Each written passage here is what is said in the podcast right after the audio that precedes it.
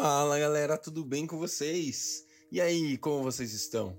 Bora continuar nossa leitura bíblica em um ano, bora avançar na semana de número 20. Hoje estão continuando a semana 20, terceiro dia, nós vamos ler 2 Samuel capítulo 4, 2 Samuel capítulo 5 e também 1 Coríntios capítulo 3.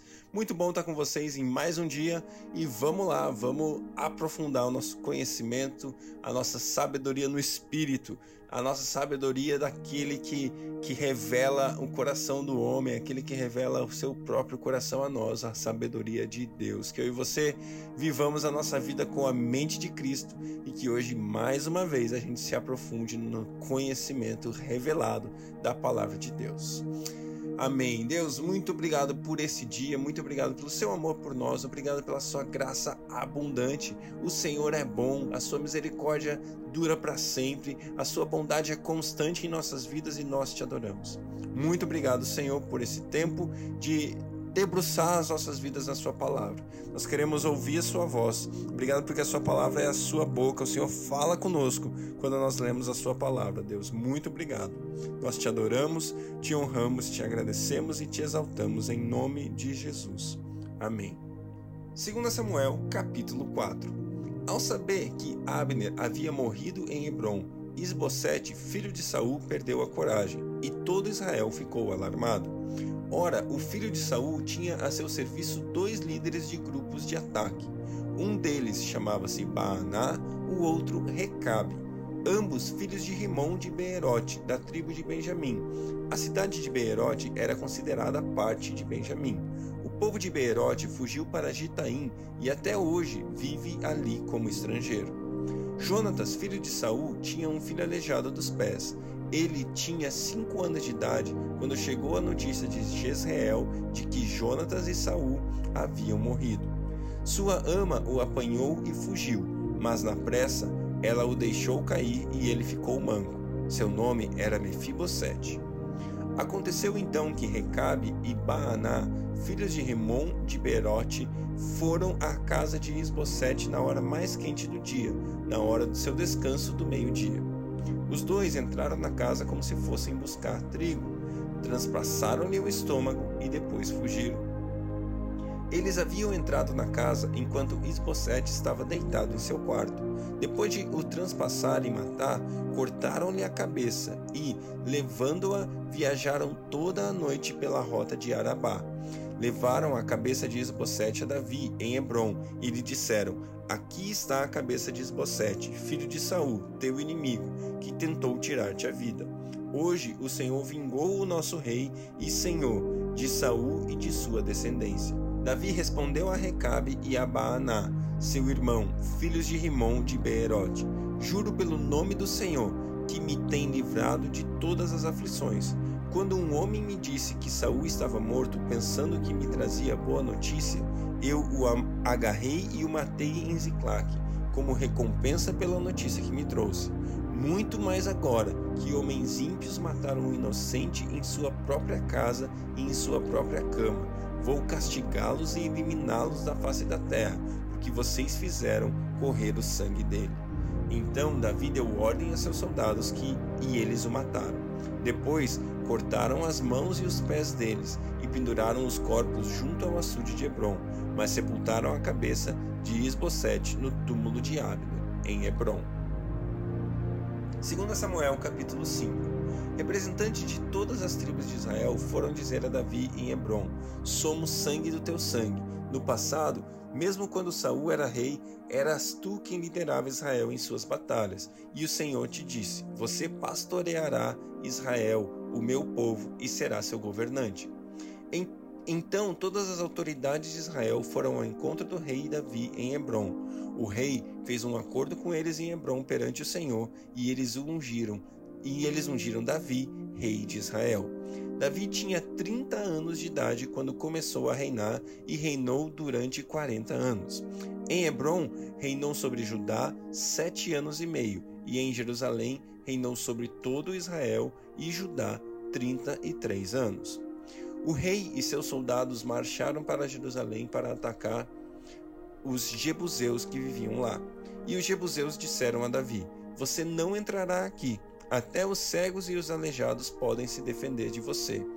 Eles achavam que Davi não conseguiria entrar, mas Davi conquistou a fortaleza de Sião, que veio a ser a cidade de Davi. Naquele dia, disse Davi: Quem quiser vencer os jebuseus terá que utilizar a passagem de água para chegar àqueles cegos aleijados inimigos de Davi. É por isso que disseram: os cegos e os aleijados não entrarão no palácio. Davi passou a morar na fortaleza e chamou a cidade de Davi. Construiu defesas na parte interna da cidade, desde o Milo, e ele se tornou cada vez mais poderoso, pois o Senhor, o Deus dos exércitos, estava com ele. Pouco depois, Irão, rei de Tiro, enviou a Davi uma delegação que trouxe toras de cedro e também carpinteiros e pedreiros que construíssem, que construíram um palácio para Davi. Então Davi teve certeza de que o Senhor o confirmara como rei de Israel e que seu reino estava prosperando por amor de Israel, seu povo. Depois de mudar-se de Hebron para Jerusalém, Davi tomou mais concubinas e esposas e gerou mais filhos e filhas. Estes são os nomes que lhe nasceram ali: Samuá, Sobabe, Natã, Salomão, Ibar, Elisua, Nefeg, Jafia, Elisama, Eliada e Eliafete. Ao saberem que Davi tinha sido ungido rei de Israel, os filisteus foram com todo o exército prendê-lo, mas Davi soube disso e foi para a fortaleza. Tendo os filisteus se espalhado pelo vale de Refaim, Davi perguntou ao Senhor: Devo atacar os filisteus? Tu os entregarás nas minhas mãos? O Senhor lhe respondeu: Vá, eu os entregarei nas suas mãos. Então Davi foi para Baal Perazim e lá os derrotou e disse: Assim como as águas de uma enchente causam destruição pelas minhas mãos, o Senhor destruiu os meus inimigos diante de mim. Então aquele lugar passou a ser chamado Baal Perazim. Como os filisteus haviam abandonado os seus ídolos ali, Davi e seus soldados os apanharam. Mais uma vez os filisteus marcharam e se espalharam pelo vale de Refaim. Então Davi consultou o Senhor de novo e lhe, que lhe respondeu: Não ataque pela frente, mas dê a volta por trás deles e os ataque em frente às amoreiras. Assim que você ouvir o som de passos por cima das amoreiras, saia rapidamente, pois será o sinal de que o Senhor saiu à sua frente para ferir o exército dos filisteus.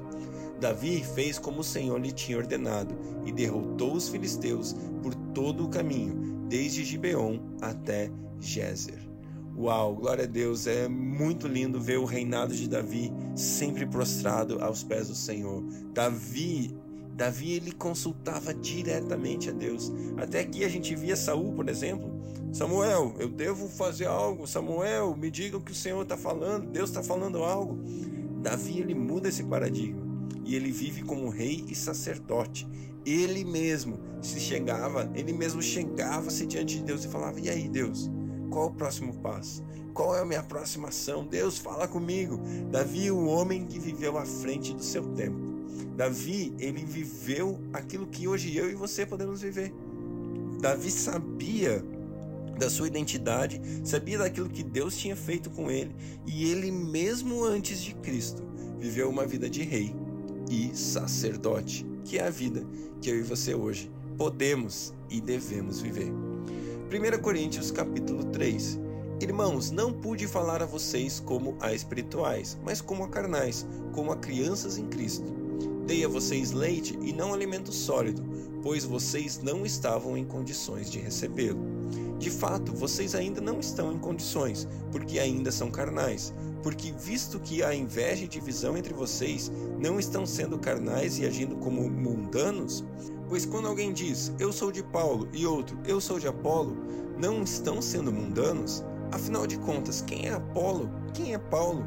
apenas servos por meio dos quais vocês vieram a crer, conforme o mistério que o Senhor atribuiu a cada um. Eu plantei, Apolo regou, mas Deus é quem faz crescer. De modo que nem o que planta nem o que rega são alguma coisa, mas unicamente Deus, que efetua o crescimento. O que, planta e o que rega tem um só propósito, a cada e cada um deve ser recompensado de acordo com seu próprio trabalho, pois não, pois nós somos cooperadores de Deus, Vocês são lavoura de Deus e edifício de Deus.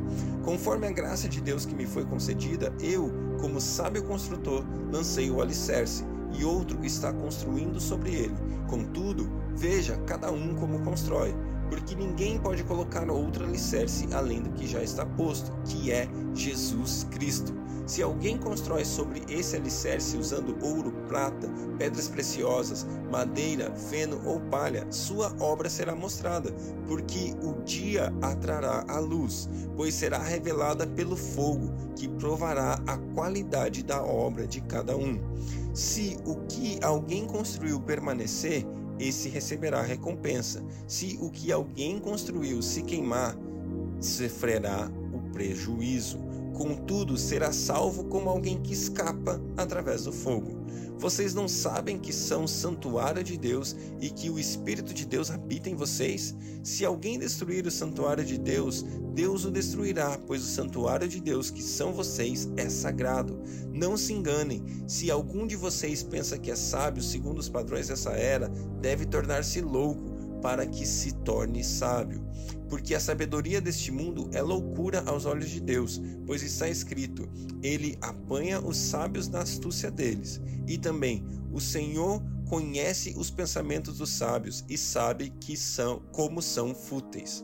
Portanto, ninguém se glorie em homens, porque todas as coisas são de vocês. Seja Paulo, seja Apolo, seja Pedro, seja o mundo, a vida, a morte, o presente ou o futuro. Tudo é de vocês, e vocês são de Cristo, e Cristo de Deus.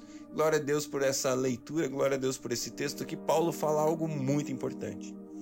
Eu tenho um amigo que costuma falar muito sobre frutos eternos. Ele particularmente ama esse texto. Esse é um texto que realmente queima no meu coração há bastante tempo. Ele fala a respeito de nós construirmos as nossas obras. Quais são as obras que nós construímos sobre o alicerce? Galera, isso é muito importante. A única obra que existe, a única obra que eu e você podemos construir, ela tem que ser construída sobre o único alicerce não tente colocar outro alicerce, não tente colocar outra base sobre a sua vida, sobre a sua fé, sobre os fundamentos das suas obras. O fundamento da sua obra tem que ser Jesus, tem que ser Jesus Cristo.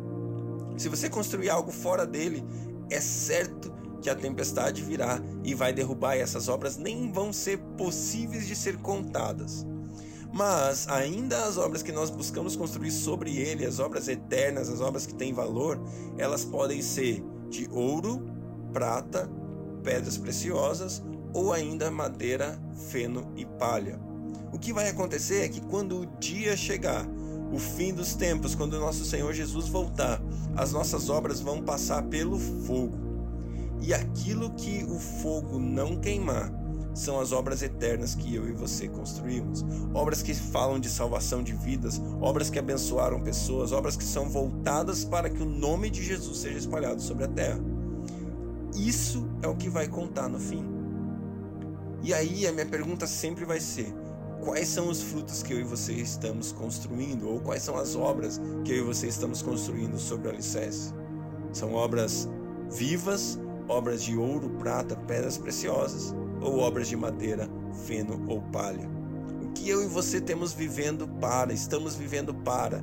Nós vivemos para nós mesmos, para riquezas desse mundo, para as coisas materiais. Nós podemos viver para ouro, prata e pedras preciosas para que vidas sejam salvas, para que a santidade de Deus reine, para que a redenção chegue sobre a terra, para que as pedras preciosas, as vidas sejam adicionadas às nossas coroas. Sabe, ouro fala da santidade de Deus. E é muito legal a gente comparar aqui com, com a oração de Jesus: Venha a nós o teu reino, seja feita a sua vontade, assim na terra como no céu, santificado seja o teu nome. Sabe, a oração de Jesus ela aponta muito para obras de ouro.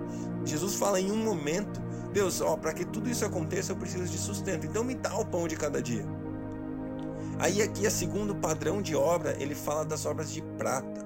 A palavra prata, quando a gente vê prata na Bíblia, a gente está lendo redenção.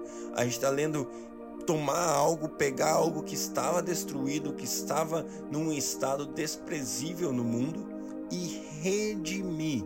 Ou seja, redimir é trazer de novo aquele objeto, aquela coisa, aquele ser, aquele homem, aquela mulher ao estado de que é o estado onde Deus o havia planejado. Gente, isso fala da salvação de vidas. Isso fala de eu e você transformarmos o mundo que está ao nosso redor, redimir situações, redimir, restaurar é, o que estava quebrado. Sabe? Você conhece coisas quebradas ao teu redor, você conhece talvez uma empresa que esteja quebrada, sabe? Coisas que estão quebradas à nossa volta. Quando nós fazemos obras de prata, nós estamos redimindo, nós estamos restaurando, nós estamos estabelecendo sobre aquele lugar, sobre aquela situação, o reino de Deus.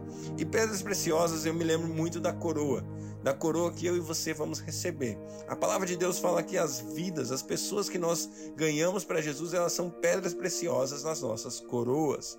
Galera, aqui estamos falando de evangelismo, estamos falando de salvar vidas, estamos falando de trazer vidas do reino das trevas para o reino da luz. Essas são obras que eu e você devemos fazer, devemos realizar, devemos construir. Madeira, feno e palha fala de tudo que é passageiro, fala de coisas que eu e você fazemos aqui que não vão durar, que o fogo virá e vai consumir, vai destruir e nada disso vai ficar de pé. Sabe, talvez seja viver uma vida atrás de grana, viver uma vida atrás de dinheiro, viver uma vida atrás de conquistar novas coisas e comprar coisas e comprar a última geração disso, a última geração daquilo. Eu preciso uma casa maior, sabe? Uma vida que vive colecionando conchinhas, sabe? Coisas que daqui a pouco não vão mais existir. Já era, sabe? E aqui Paulo está nos instruindo a viver uma vida diferente uma vida que constrói as obras do reino de Deus. Ouro, prata e pedras preciosas. Que você viva uma vida para dar frutos eternos, uma vida que vai frutificar para a glória do nome do Senhor. Que Deus abençoe o seu dia e até amanhã.